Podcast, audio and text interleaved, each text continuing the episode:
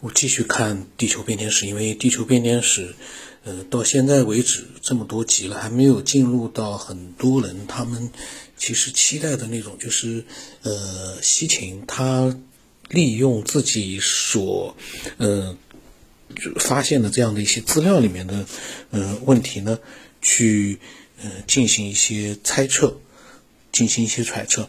那么他说。迦南人是从何处制定他们的文化和宗教的呢？旧约认为他们是哈姆族的一部分，扎根于非洲的热带，至炎热正好是哈姆的含义，是埃及人的兄弟，就是呃迦南人。那么一些考古行动中出土的人造物品和文字记录显示出了两者的相似，就像迦南和埃及之间的诸多相似一样。嗯，迦南人和哈姆族等于说是兄弟。那么，很多当地的神祗，他们大量的名字和绰号，他们植物的多样化，他们的象征物以及动物符号，第一次出现在埃及神谱上，就像一群在奇怪的舞台上表演的奇怪的演员。但进一步看，他们与古代世界里面的其他大陆上的同类物体。基本上没有区别。埃及人相信天国与地球上的神，并且大神和小神很明确的区分开来。那么，G.A. 维恩莱特在其著作《埃及天神》当中出示了一个证据，他好像这个这些都是从呃神话里面去寻找。当然，神话可能也是有一。理论上也是有一点可能是脱胎于真实世界，这个也也也有可能。我们看看啊，他说他在《埃及天神》这个著作里面呢，嗯，出示了一个证据，显示出埃及人认为天神从天上下降到了地球是在太初之时。一些大神的绰号，最伟大的神天国公牛。三王或者三女听上去都很耳熟，虽然埃及人使用十进制数，他们在宗教活动中却继承了苏美尔人的六十进制，而且与天有关的事情都是由神圣数字十二来组织。天国被分为三个部分，每个部分都包含十二个天体。这个十二其实是比较神奇的数字，十二个月，然后，呃，还有以十二来作为这个区分的，还好像还蛮多，一下想不起来。那么死后的世界被分成十二个部分，白天和晚上都被分为十二个小时，每一种分法都对应着神的集团。反应过来，反过来呢，每一个分法中都包含着十二个神。这个的话。古时候好像我们也是十二个时辰啊，全球好像不同的文明，这个之间到底是怎么样联系的啊？我突然在想这个事儿。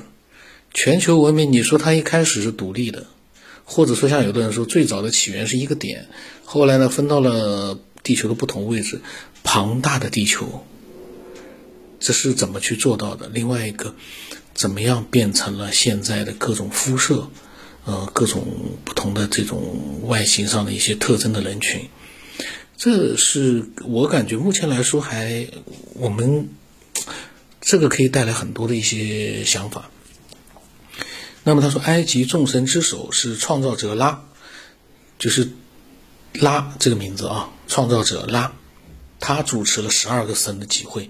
在远古时代，他进行了他奇妙的创造，带来了大地盖布和天空纳特。接着，他让地植物呢在大地上生长，动物在地上爬行，还有在最后创造了人。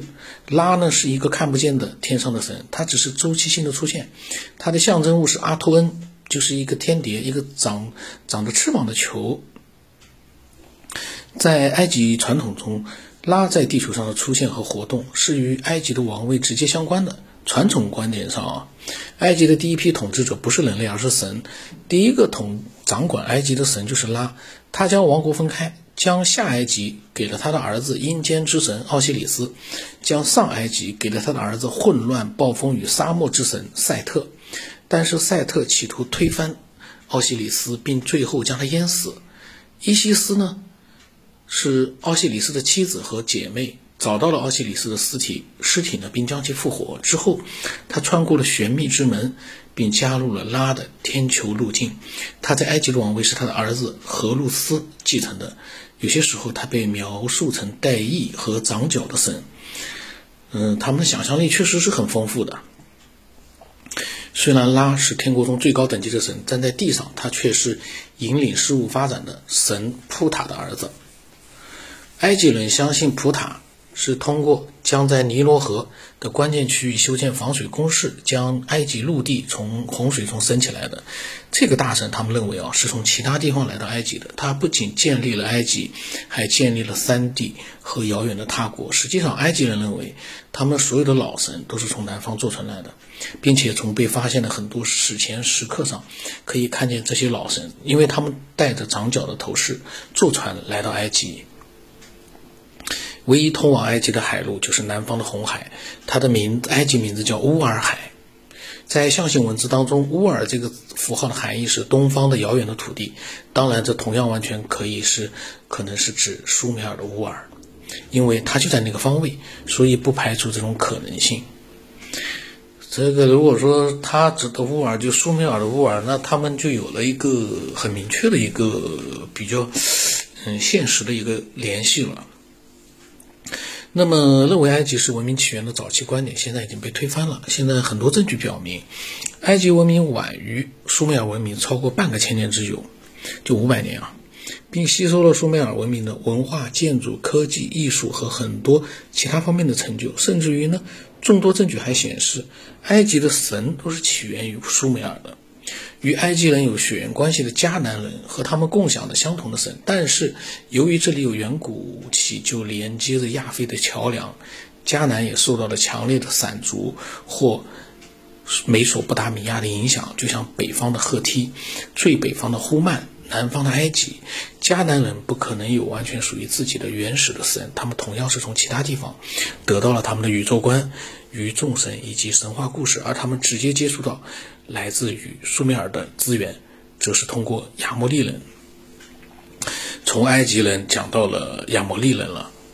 他的这个整个的一个就是研究的这个范围啊，就包括这个神话的一个脉络，嗯，是挺挺谈到现在了已经。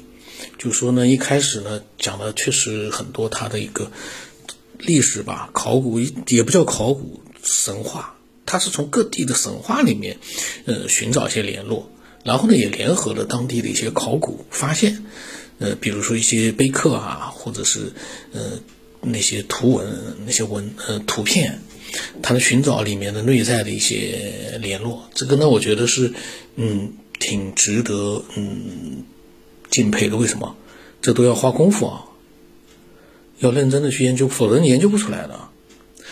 真的非常非常的不容易。那么上面的这个呢，讲的就是埃及的神祗，就只能这么讲吧。埃及的神祗。那么下面呢，讲的是亚莫利人。亚莫利人呢，我单独讲吧，否则的话混在一起，有的时候你呃标题里面体现不出来。